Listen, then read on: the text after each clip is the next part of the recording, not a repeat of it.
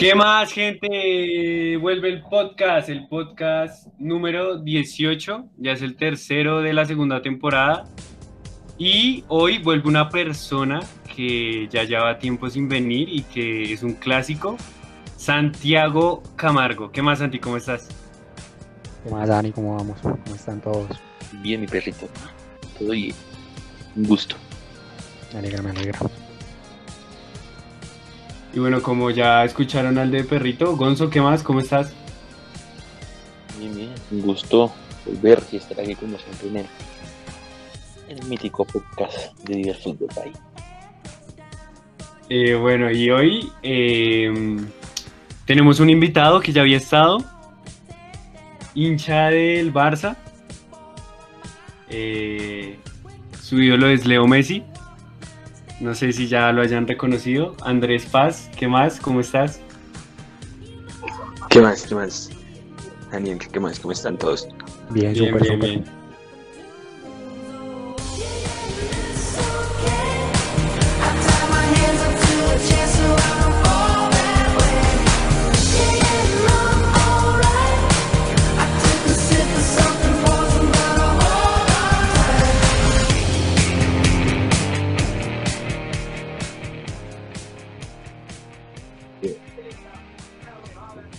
Bueno, entonces, eh, como nos habían, se había quejado mucho la gente de que nuestros podcasts eran muy largos, que tres horas y media era demasiado, no mentiras, no, pero que, que los hiciéramos más cortos, hoy vamos a ser más concretos y vamos a hablar de tres temas y cada uno 10 minutos. Entonces, eh, si quiere, Gonzo, por favor, trae- eh, explícanos el tema con el que vamos a empezar debatiendo rápidamente. Bueno, así rápidamente, ya que tema puede ir anclado, pues, de varias cosas, eh, sobre todo de las declaraciones de Tony Cross, refiriéndose a que son, bueno, que los jugadores son juguetes de la FIFA y de la UEFA. ¿Y esto a qué se debe? Al también, bueno, ya sabemos lo sucedió por la pandemia y que ya después de la pandemia los jugadores vieron un poco de ritmo y de una entran a jugar una cantidad enorme de partidos, para ellos una cantidad enorme de partidos y además se considera, se está considerando también en meter una superliga, que ojalá no ocurra, pero se está considerando eso. Aparte tenemos fechas FIFA, eh, UEFA Champions League, ligas, copas y sobre todo en Europa tienen ahora la UEFA Nations League, que es una competición un poco larga, a veces innecesaria. Se tenía así, pero un poco innecesaria por la cantidad de partidos. Entonces, este, ¿qué incluye? Ya, la declaración de Cross, que son juguetes de la FIFA y también que ocasiona muchas lesiones. Como ya hemos visto, como en el PSG, que prácticamente la mitad de la plantilla del PSG está lesionada. Tienen, si no estoy mal, 12 o 13 jugadores lesionados. Y lo mismo pasaba en otros equipos, como el Real Madrid o el mismo Liverpool. El Liverpool, prácticamente toda la zona defensiva de Liverpool están lesionados. Ya son Andrew Robertson, Sander Arnold, eh, Van Dyke, Allison estuvo lesionado, pero ya volvió. Fabiño, una cantidad de gente enorme de lesionados, pero en este momento eso que pasa fecha FIFA y cantidad de partidos. Entonces no sé qué opinan ustedes de, esta cantidad de partidos de la nueva Superliga que se está pensando. Lo, pues, ya se confirmó que se está pensando, lo confirmó pues estamos este Bartomeu, pues, de su destitución, pronuncia, y pues sí, ¿qué opinan de si es verdad que los jugadores son juguetes, marionetas de la FIFA y de la web? ¿Qué opinan? Eh, bueno, sí, o sea, por ejemplo, a mí me parece innecesario el torneo de la UEFA Nations League, pero en general las lesiones y demás que ha generado esa cantidad de partidos siempre han existido, inclusive esta semana ha sido un ejemplo de que Gago, ¿no? Gago se retiró, un gran ejemplo de cómo las lesiones pueden, pues no sé, o sea, tuvo una buena carrera, pero tenía potencial para más y por las lesiones, entonces yo creo que tampoco es, por- bueno, sí, por la exigencia de partidos, pero pues son profesionales, o sea, hay jugadores tops que no se No, lesionan. Porque, pues, en, en lo que, o- lo que a mí me parece en general es que esta es una temporada rara, como, como ya bien mencionó Sí. Gonzo, tenemos COVID y ellos pararon eh, muchísimo antes de que se terminara la temporada, como uno o dos meses antes de que se terminara la temporada. Generalmente termina en mayo en la gran mayoría de ligas. Ellos pararon terminando marzo. Y ese parón también afecta.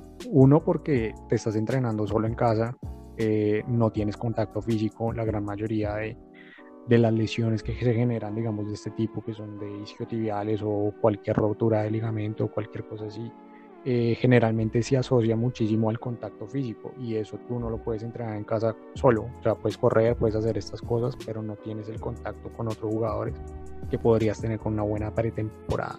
Y para mí pasa más por ahí, porque no tuvieron una pretemporada, porque tuvieron una pretemporada súper corta y porque además de eso eh, entraron a jugar directamente y siguieron como si no hubieran parado nunca. Entonces imagínate ahorita la carga que viene en diciembre para la mayoría de los equipos, UEFA Nations League, Europa League o Champions League, las copas internas, es muchísimo voltaje para el cuerpo y no va a tener tiempo de recuperarse. imagínate la Premier también con el Boxing Day, por ejemplo. Sí, mucha gente. Es muy difícil. sí, sí, igual yo creo que hay una línea que se debe tener en cuenta porque igual hay muchos jugadores top que no se lesionan y por ejemplo el tema del PSG y el Liverpool, ¿por qué se lesionan más jugadores de esos equipos? O yo qué sé, digamos, no sé, digamos Cristiano Ronaldo casi poco estuvo lesionado, él casi no ha tenido lesiones y demás y es un jugador que se cuida y, y yo creo que eso sí influye en la manera en la que los jugadores se pueden llegar a lesionar menos, ¿no? Sí, pero es que no todos tienen los hábitos de Cristiano Ronaldo. Yo, por ejemplo, veía un, como una sátira, pues llevaba también un poquito a lo que es Cristiano Ronaldo y en medio de sátira también la realidad de lo que es el tipo. Yo me acuerdo que ganaron una copa y se fueron a celebrar y mostraban como tal pues, los videos de todo el mundo celebrando y todo, todo el mundo tomando vino, cervezas o cosas así. ¿Sabes qué pidió él en la barra? Una botella de agua. Entonces es un tipo que ya lleva la, la profesión al extremo y es probablemente que por eso no se lesione y no todos son así y pueden sufrir por ese tipo de cosas. Sí, ahora, como soluciones que proponen a mí lo de los cinco cambios, que ya lo habíamos hablado un poco, a mí sí me gusta, porque me parece que inclusive da, más, da más tiempo a, digamos, jugadores que no tienen muchos minutos e inclusive ayuda a evitar lesiones que se pueden dar. Ahora no sé qué piensen como soluciones, a mí lo de los cinco cambios me parece bien. Sí, a mí también.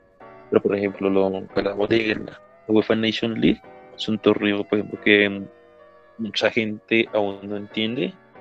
Es un poco necesario un torneo medio largo, aparte que algunos clubes tienen, digamos, dos partidos de la Nation League y algunos tienen hasta un amistoso extra. Con, digamos, aquí en Sudamérica son dos partidos de fecha FIFA y ya.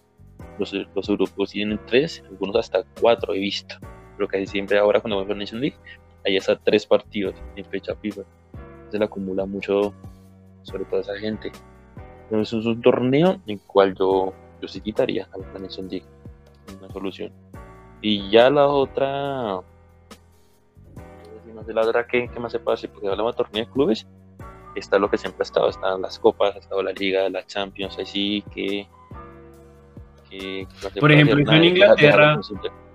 Eso en Inglaterra que se jueguen dos copas, no sé, a mí me parece innecesario, en Francia también para los equipos importantes, no, o sea, por ejemplo, yo sé que hay torneos que son históricos y lo que quieran, pero son cosas que se deben ir quitando, digamos, si, si vamos entendiendo que el fútbol está cambiando y demás. También sí, la cantidad, una cantidad me participa que, aunque, aunque bueno, la copa es más que todo para la Copa de la Liga en Inglaterra, son más que todo para los jóvenes, por ejemplo, el partido que estamos hablando de integración con Santi, el 5-5 contra el Arsenal, era puro joven, digamos, en la Arsenal está Martileni, está eh, Willock y en el Liverpool, después ahí nació el, el nuevo Calvin Jones, el de ahora, eh, Neko Williams, estuvo Slade Chaplin, que es suplente y era como el titular.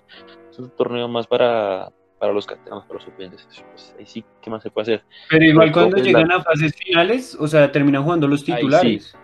sí, sí, sí. Ahí sí, pero bueno, ahí ya más de un equipo, ya más de uno, se ya ahora está eliminado, digamos, de Champions o de alguna, no sé, alguna otra copa. Es complicado. Pero bueno, o sea, a mí me viene claro el caso, el caso del City. Del City, el sí. City que hubo una temporada en la que estaba en Champions, Liga, FA Cup y FA Cup. Y es como el City se puede permitir con el dinero que tiene comprar jugadores de sobra, pero no es justo, digamos, con otro tipo de equipos que clasifican a competiciones europeas y tengan que estar en eso. No sé qué piensen, yo eliminaría varios torneos. Andrés, que casi no has hablado. Eh, pues yo digo que lo que dijo Tony Kroos también tiene mucha, mucha verdad. Porque, porque se, se está mm, jugando casi cada tres días y los jugadores, además de los viajes, de entrenamientos y todo, tienen que tienen que competir cada tres días.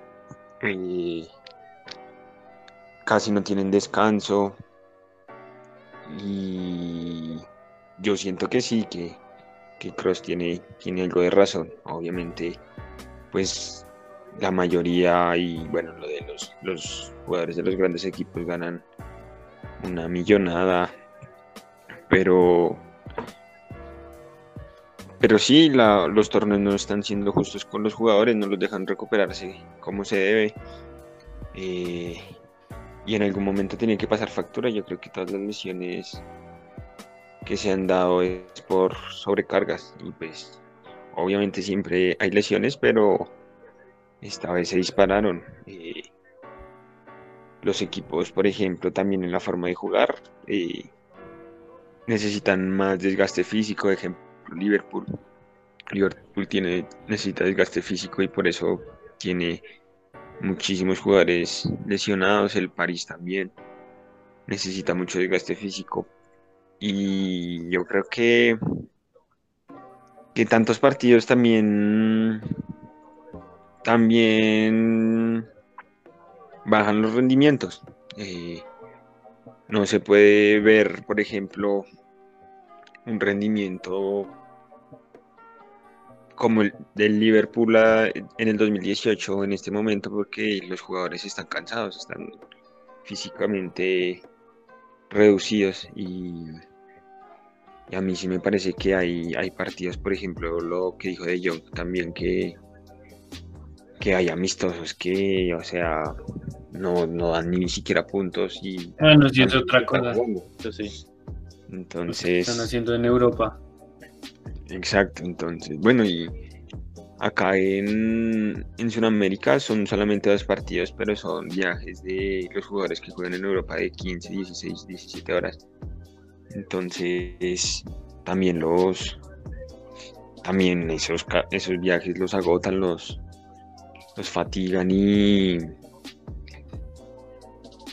y yo sí siento que el fútbol, pues después de la pandemia, eh, ha venido también cogiendo ritmo, pero también, pero también ha bajado un poco la calidad, siento yo, por lo mismo, por, por el agotamiento físico de los jugadores.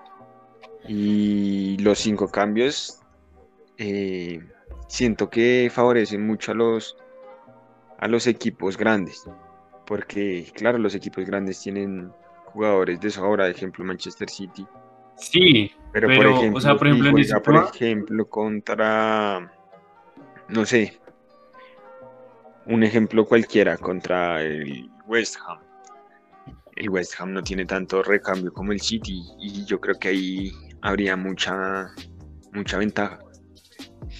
sí, sí, Es sí. obvio. Pero mira que a mí no, Sí, sí, mira que a mí no, no me parece que haya tanta ventaja. O sea, prefiero pagar el, esos cinco cambios para evitar lesiones y evitar que se pierda el espectáculo a que realmente haya una ventaja. Porque, no sé, digamos, eh, el ejemplo que tú dabas con el West Ham. O sea, los equipos ahora igual se están armando y más en Inglaterra para tener una plantilla completa y tener un equipo bien. Y a veces inclusive hay equipos que hacen cinco cambios, cuatro cambios y eso no significa que vayan a jugar mejor porque inclusive pueden perder el estilo de juego que venían teniendo, el ritmo. Pero es Y mira que es curioso, y mira que es curioso, Dani, porque, porque al principio sí lo que dice Paz es, es muy cierto. Eh, los, los equipos chicos y los equipos medianos iban como a, a- O sea, no iban a tener tanta ventaja como un equipo grande que tiene muchísima más plantilla, por decirlo así. Pero con tantos casos de tantas lesiones y todo, yo estaba leyendo, por ejemplo, que en la Premier, que es el único que no tiene cinco cambios de las grandes ligas, eh, incluso los equipos medianos eh, están pidiendo los cinco cambios ya, porque en serio no son solo los grandes los que se les está lesionando todo el mundo, sino es en general. Y, y pues sí, creo que sería una, una buena medida. Sí, yo Sí. digo que pues es, es lo que se debe hacer, ¿no? Los cinco cambios por la cantidad de partidos, pero, pero igual también es cambiar medio equipo en un partido, o sea, ya se sabe que los suplentes van, van a jugar.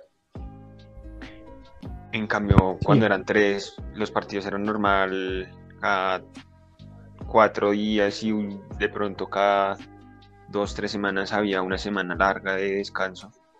Eh, ahora ya no, ahora ya no hay semanas casi de descanso, semanas enteras, ¿no? Casi siempre se juega y si no es con el club es con la selección. Yo creo que, que sí, que, que pues es, es lo normal hacer cinco cambios y, y la Premier que no, lo, no los quiso hacer, que tiene tres, creo que es donde más lesionados hay. También puede ser. Eh, bueno, yo creo que para terminar este tema yo tengo aquí una lista. ¿Saben? Tengo una lista de los 10 jugadores de élite con más lesiones en los últimos años. ¿Saben cuál es el número uno? Gareth Bale. Dembélé. Gareth Bale o Dembele. No, Sí, alguno de los dos. no, no, no. Arjen Robben, el holandés. Del Bayern. Tuvo, uy, parce, tuvo 51 lesiones, estuvo 214 partidos sin jugar, pero igual a uno le daba la sensación de que el man, o sea, igual siempre era como titular y siempre fue importante en los momentos pues que lo necesitaban. Bueno, Pero es que, cortas, o sea, sí, sí, que eran lesiones cortas. Sí. Digamos, hablamos de otros y hablamos de otro, por ejemplo, Royce es otro de cristal, pero las Ujú. lesiones Es de Royce ya también está. lesiones de- las lesiones de Royce ya son lesiones de dos meses para arriba, Pero- casi siempre. Mm, Mm. miren que, De Miren hecho, casi se que- lesiona Dembélé. También. miren que, Miren, Eh, miren que de segundo está, no sé si recuerdan al volante del Arsenal que se llama Abu Dhabi. Salchicha No, era un francés. Sí, ese man está y por todos lados. Parce, ese man eso le dañó la carrera. A mí no me parecía malo. 42 lesiones, 1556 días sin, sin estar disponible. O sea, pf, qué gonorrea. Ya una Y si seguimos viendo, Royce está de tercero, 38. Cuarto, Puyol, que por ejemplo tuvo 36, pero miren que Puyol se recuperaba rápido. Gotze, Que no eran Eh, tan Tomás- graves de pronto. Exacto, también. Eran de rodilla. La lesión principal fue de rodilla. Gotze, También habría que ver eso, ¿no? Eh, O ver- sea, porque se puede tener lesiones de un, de un año. De También, por ejemplo, meses, a-. Robin, que es el número uno, ha estado sin jugar 214 partidos. Eh, Abu Dhabi, 1556. También está. Este Abu Dhabi sí era exagerado, parce. Eh, Vermeulen, que también jugó en el Arsenal. Iniesta tuvo Arsenal. 29. Eh, 25 Messi. Messi está empatado con Bale con 25 lesiones. Y por último está Thiago Alcántara también con 25. Pero entonces si se dan cuenta hay jugadores como que realmente les jodió la carrera. Por ejemplo, Royce para mí era para que fuera de los mejores del mundo y para mí nunca lo llegó a hacer. Pero hay otros como, yo que sé, Messi, Puyol, eh, Thiago Alcántara que no les afectó tanto. ¿Y eso a qué se deberá? Porque igual todos han tenido lesiones graves, según lo que estoy leyendo acá. De pronto ves las, las recuperaciones, ¿no? Que se hacen en los clubes. Eh, y también como psicológicamente, cómo lo, cómo lo toman. Y, y también la gravedad, la gravedad de lesión, ¿no? No sé si, si Robin tuvo una, una lesión de siete meses. No creo. No estoy seguro, pero no Se creo. que- lesionó de aductores, muslos y rodilla, pero no me dice cuál- cuánto tiempo estuvo sin jugar en una lesión. Sí, pues a- rodilla de pronto no sé la verdad cuál cuál sería la lesión, pero pues aductores que máximo tres meses.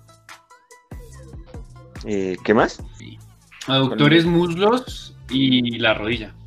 Casi todos son son musculares, ¿no? No, no son. No sé, por ejemplo, la de rotura del, no sé, las de Gago, por ejemplo, la del de tendón de Aquiles, Las de Gago, el tendón de Las de ligamento. las de ligamento, por ejemplo. o la de tibia y peroné. Bueno, muchachos, pero, pero entonces ya para terminar este, este tema y pasar al siguiente, un mensajito a Gago, que ojalá le vaya bien, que si llega a escuchar este podcast, que lastimosamente le jodió la carrera. Tuvo como con la selección argentina no ganó nada. Bueno, sí ganó el Mundial 2005 con Holanda y tuvo varios subcampeonatos, pero sí ganó dos ligas con el Real, ganó Supercopas, ganó Copa del Rey, tuvo una carrera larga, entonces un mensajito a Gago sobre las lesiones. Y, y bueno, pasemos al siguiente tema. Eh, si quieres, pa- paso yo, Santi, y tú terminas con el último. Sí, dale, dale. Bueno, mi tema es rápido, es hablar sobre el Golden Boy. Eh, tuve un como una charla con Gonzo, eh, fuera de, pues por interno, y es, ganó Haaland, no sé si están de acuerdo, de segundo quedó Ansu Fati, de tercero quedó Sancho, creo, Gonzo, y cuarto quedó Alfonso Davis, ¿no? Creo que tercero fue. ¿Sí? Eh, Tiene la lista Creo por que- acá. Creo que sí fue así. El tema es que con Gonzo estábamos debatiendo porque para Gonzo Ansu Fati no debería estar segundo, ni tercero. Y, y para mí, eh, la lista es Haaland, Sancho y Ansu Fati. Pero no sé qué piensen ustedes de estas jóvenes promesas. Pues es que lo que hace más meritorio en su Fati es la edad, ¿no? Ansu Fati tiene como 16 Exacto. años, 17 años. Ocho. Está muy, muy joven. Y, y pues ya está compitiendo, digamos, a ese, a ese nivel y en un equipo que venía muy mal, pues sacó, sacó la cara. Entonces me parece también meritorio porque, porque si bien, digamos, los otros han triunfado en equipos como el Dortmund y eso, son ligas de menor exigencia que por ejemplo en España y ponerse la camiseta del Barcelona. Por eso me da un poquitico más de como de espina de que Ansu Fati sí debería estar ahí. Obviamente no por encima de Haaland, me parece que el, que el año de Haaland fue tremendo, pero, pero sí me parece meritorio que, que esté ahí. Es que eso era lo que yo le decía a Gonzo. Ya, ya- ya que tengo la lista de la votación, pues obviamente Haaland, creo que todos estamos de acuerdo que es mereci- merecidísimo. El primero con 302 puntos, segundo Ansu Fati con 239 puntos, tercero Alfonso Davis con 226 y eso me sorprendió, Sancho con solo 80 puntos en cuarto puesto. Sí, tercero fue Alfonso, ¿no? Sí, el tercero- el tercero es Davis. Gonzo, ¿Sabes qué Pero, pasa? Gonzo, explícanos tus Sancho argumentos. Es, es, es muy intermitente, es un jugador muy irregular muchas veces, entonces sí, puede ser Mm, un mago estoy en, un partido, pero, pero generalmente a veces se pierde, me parece a mí. Uy, yo no estoy de acuerdo con eso. O sea, yo creo que el, el mayor ¿En fuerte Sancho, de, Sa- Sancho o Davis? de Sancho. De Sancho. Yo creo, Santi, que el mayor fuerte de Sancho, inclusive por el que la gente se escandalizó con la temporada, fue las estadísticas que tuvo y el rendimiento que tuvo siempre en, en la Bundesliga, inclusive en Champions, para mí fue de los que más destacó, inclusive recuerdo que le hizo un gol al Barça en ese grupo que terminó clasificando, pero, pero a mí no me parece que sea inconsistente Sancho. Es que, Sancho- es que la Sancho está inconsistente esta temporada. Empezó, no sé si está lesionado o qué, pero empezó jugando un poco. Luego creo que terminaron banqueando y ahora no sé si está lesionado o qué, pero no está jugando estos partidos. Por ejemplo, casi prácticamente Reina le quita el puesto, por ejemplo. O bueno, ahora está jugando de Reina. Sancho sí está lesionado, ¿no? Pero lo he visto jugar, pues ya esta temporada. Pero es que, la, que las estadísticas de la temporada pasada sí fueron Gonzo, pero Gonzo. Una pregunta. ¿Tú por qué? Explícanos por qué, por qué piensas que, mm, que Ansu no debe estar en el top 3. Pues es que, bueno, nadie quita mérito que Ansu Fati es una bestia jugador. Y solo- Como lo dijiste, también estoy de acuerdo en que cartera era prácticamente un Barcelona que ha estado inconsistente. Pasa que muchos jugadores pues, problemas internos. Fati fue prácticamente que sacó la cara con solo 17, 16, 17 años. Una temporada, eso es un mérito enorme, como con un club como el Barcelona, pero es que la temporada completa, también la, es que la temporada eh, llegó fue a mitad de temporada anterior a la que ya pasó y eh, su posición natural es la prácticamente un extremo un extremo que se apuntando interior a veces luego relegado a, a, a lateral izquierdo por la falta por la lesión de Lucas, o sí, Lucas Hernández y ya la digamos terminó que era lateral terminó jugando de central y ahora Alfonso Davis que pasó a jugar una posición que no es natural para él, ahora el lateral izquierdo, un club tan grande también como los del Bayern Munich, viniendo de una liga no muy top como la, de, la, la MLS, y prácticamente digamos se comió un montón de equipos, y el mismo Barça, que sí, que es la mejor Barça, lo comió no, completamente. El familia también tiene muchísimo mérito y lo de Sancho fue lo que me Sí. lo que no me dolió, o sea, digamos, yo, yo, pues, digamos, yo pongo a Sancho por encima de, de Alfonso Davis. Digamos, aquí en la votación solo 8 puntos cuando el top 3 que es Alfonso Davis tiene 226. Me sorprendió un montón y es que la, las estadísticas Pero es fueron que- de, de Sancho fueron como 20-20, o sea, 20 asistencias y 20 goles, un poco más, no sé, algo así, ca- casi, en- casi el mismo nivel de, de Leo Messi. ¿Sabes qué pasa, Gonzo? 19 años, ¿Sabes qué pasa? Que muchas veces la gente tiene memoria muy corta. Pues obviamente sí, el temporada de, de Sancho fue enorme. Pero ellos se quedan con los últimos tres partidos que hizo Alfonso Davis en, en la Liga de. Campeones. la liga, sí. Entonces probablemente por eso votan mucho más. Porque a mí Alfonso Davis sí me parece Claro. un buen jugador. Pero, Sí, sí. pero así super hiper mega crack Golden Boy no lo veo todavía. No, no, no, yo tampoco, o sea, mi, mi- lo mi- veo o yo sea, también sí, en esa categoría. sí, es que mi, mi querer más que todo por- es por, es por Sancho, no por Alfonso Davis, sino pues por Sancho. Sí, pues para la temporada que se Mm. hizo, Ponías a la Alfonso de tercero igual. Pues sí, o sea, Alfonso y Ansu Fati lo pelean, pero es que Ansu Fati por encima de Sancho, eso sí fue lo que ah, me dejó como oliendo. Pues no sé qué piensen ustedes, a mí lo de Alfonso también, no sé, me parece que, o sea, el tema de Alaba era que no habían centrales y se reconvirtió a central y Lucas Hernández estuvo lesionado casi Está toda la temporada. E igual, e igual, e igual, él ya llevaba seis meses en el Bayern Múnich y pues ya había jugado en el Montreal. Ansu Fati no venía de nada, o sea, él venía de las cantera. inferiores y de una entrada a debutar a un Barça. Entonces, es lo pues, que te yo creo digo, que es a, mí me diferente, parece ¿no? que, a mí me parece que pierden mucho la cabeza con jugadores nuevos por dos o tres partidos. Era lo que pasaba con el técnico de Leipzig la temporada pasada. Nigelman, ¿es que se llama? Nigelsmann. Julian Ya lo estaban poniendo también Sí, sí. como el inventor del fútbol y mejor dicho también por lo Sí, que sí. había hecho. Y, Y por su- y pues, por su esta edad. temporada no lo ha demostrado. No lo ha demostrado. Pues la gente como que se deja llevar muchísimo por, por un momentico y, y no es tan objetiva, digamos, en cuanto a, a lo que puede ser en una proyección de, no sé, cinco años. ¿Qué piensas, Andrés? Yo creo que a mí el top tenía que ser. Eh, para mí sí, Alfonso debería ser el primero.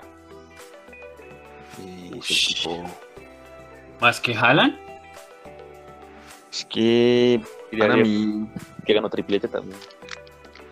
sí, exacto. Y jugar en el Bayern. Jugar en el Bayern es complicado. Tenías que sentar a, a Lucas Hernández, que, que venía de ser campeón mundial. Y cómo lo hizo, ¿no? O sea, nunca, nunca, nunca le bajó. Siempre daba muchísima salida. Para mí, de verdad, Alfonso Davis me, me impresionó muchísimo. Yo lo hubiera puesto a él, a Haaland y a Ansu de, de. Pero no sé, o sea. Pues para mí, yo creo que también es lo que dice Santi, de que se escandalizó mucho por los partidos que hizo contra el Barça y en Champions. Pero, pero no sé, o sea, lo que hizo Haaland en estadísticas hizo como 42 goles en 40 partidos. Sí, eso sí es una bestialidad y no solo de chinos jóvenes, Yo lo eso po- es yo lo pongo así, si Haaland llega al Bayern, le quita el puesto a, a Robert Lewandowski. Uf, Pero es que hay, bueno, ahí hay una cosa, una cosa es competir con Lewandowski y otra es competir con Lucas Hernández, que igual tuvo dos lesiones este año.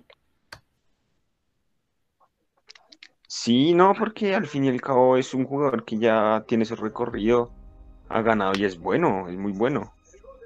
Y Sí, pues, o sea, o sea, ves, Haaland es delantero y y Alfonso es lateral. exacto, o sea, tampoco que mira, tampoco lo digo eso, pero es que, o sea, guardando sus proporciones, si Haaland llega al, al Bayern, para mí él no sería titular, él entraría, obviamente, pero no, Pero No es, que es sería muy titular. diferente. O sea, yo no compararía ahí. Sa- Pues ¿Sabes diferente. me parece que viene la, la discusión de qué tanto aporta cada uno al equipo como tal.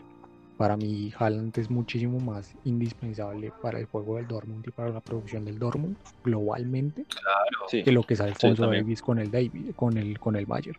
Porque puedes quitar a Alfonso Davis y va a jugar pasa otro nada. lateral y el, y el y el Bayern va a seguir atacando exactamente igual porque ellos ya tienen ese sistema, o sea, demasiado marcado.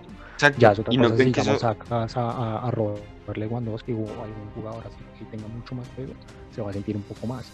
Pero la gran mayoría del juego del Dortmund pasa también por lo que hace por lo que mencionaba, por Sancho y por y por Haaland que- que, que la rescató muchísimos puntos.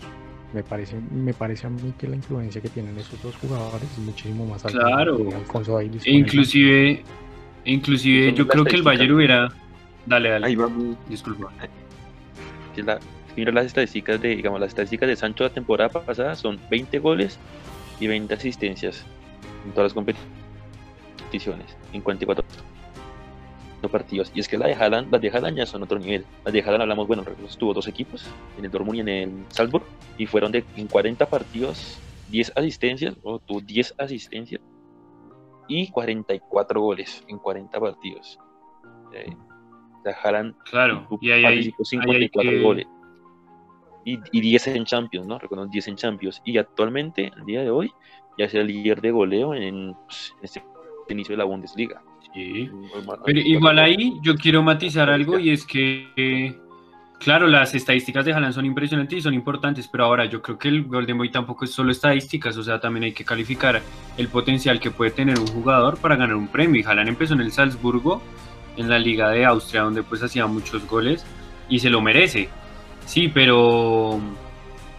Pero que ahora yo sí quisiera, yo creo que al momento de votar los, pues los que votan para eso también tienen en cuenta el potencial que tiene el jugador y por eso vuelvo a repetir que me parece que Ansu Fati sí está por encima de Alfonso Davis y, y pues está bien así como pues como yo lo dije, ¿no? Que primero Haaland, segundo eh, Sancho y tercero Ansu Fati. Sí, para mí también está bien.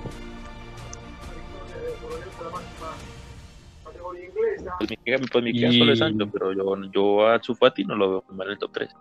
Pues yo por mí pues, puedo dejar completamente a Alfonso Davis fuera. Pues, ya, entonces me queda así de Sancho. Pero es que está. Gonzo debutar bien. en la selección española a los 17. Ah, sí, sí, no- eso es- no lo hace todo el mundo.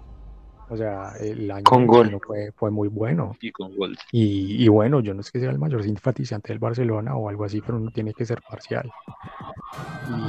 Y, y el año del chin de, de él fue muy bueno, por lo que les mencionaba. O sea, él llegó a un equipo que estaba muy caído Como, y a partir de eso, o sea, la personalidad que tú tienes que tener para llegar a un equipo tan grande, ponerte esa camiseta y que el escudo no te pese para salir a hacer lo que él hizo, me parece muchísimo más meritorio, Sí. porque es el Barcelona, ¿sí me entiendes? O sea, Haaland sí, muy bueno en el Dortmund, que también es un equipo importante, y eso, pero la presión que te genera en ese tipo de equipos es una presión que no te genera el resto de, de equipos, lo que es Madrid, lo que es Barcelona, no sé si sumar de pronto a Bayern. El E Bayern, igual, por ejemplo, el oh. Bayern juega con, con equipos muy normales y si tienes un mal partido no se te van a ir encima No, igual, como en estos dos Yo- equipos, yo digo- me parece que también es por lo mismo, por lo que son muy mediáticos, que, que le caen tanto a los jugadores y el chino que puso la Sí. 10, jugó súper bien y no solo eso, sino que asistía, hacía goles y, y tenía mucha, mucha influencia en, en lo que era el Barcelona como tal. E igual yo digo, pues por ejemplo, Paz que puso de primero a Alfonso Davis, yo creo que aunque Alfonso Davis hizo un muy buen torneo, sin Alfonso Davis el Bayern para mí ganaba la Champions. Sí, sí. Sí. Ansu Fati Sí, pero es pues, que hay que darle mérito, ¿no? O sea. Se ganó, eh, se ganó el puesto en un equipo que gana la Champions solo. Y eso tampoco es fácil. No, sí, un mérito de cuarto. No. No. Bueno, lo bueno es que ya tenemos una nueva generación que va a estar brutal. Sí, lo que te digo, Gonzo, tocas bueno, esperar. y- O sea, es que no podemos juzgarlos Sí. de una vez porque es un proceso muy largo. Entonces, te puedo nombrar muchísimos jugadores que tenían una pinta impresionante, como Boyan, Vinicius. Kirkic o, o bueno, Balotelli. cuántos jugadores, Balotelli, Balotelli, eran unos monstruos en esa temporada, pero pues toca ver si realmente les da la talla para ponerse la camiseta de crack. Porque ¿Se pues, acuerdan de Anderson? Claro, ¿Se acuerdan de Anderson? El United? sí, sí, el del United. No, y justo estaba viendo eso, de quienes han ganado, y pues, claro, eso no, eso no quiere Pato. decir que ellos vayan a ser buenos. Hasta puede dar una la Pato, Van der Bar lo ganó, Rooney lo ganó, Messi lo ganó en el 2005, Fábregas en el 2006, Agüero en el 2007, Anderson, que ya es la primera que es decepción, Pato en el 2009, en el 2010 Balotelli. En el 2011 Gotze, que miren que pues hizo gol en la final del Mundial, pero pues la verdad no hizo la carrera que uno esperaba. 2012 Isco con el Málaga, Pogba, Sterling, Marshall, Renato Sánchez, No, sí, que, o sea, Mbappé, Delight y Joao Félix. sí, toca esperar. Esos, esos, esos Golden Boys sale uno de cada cinco por ahí. Que realmente sea crack, crack. Sí, es verdad. Entonces, La eso es verdad, esperar sí, más que todo. Sí, sí.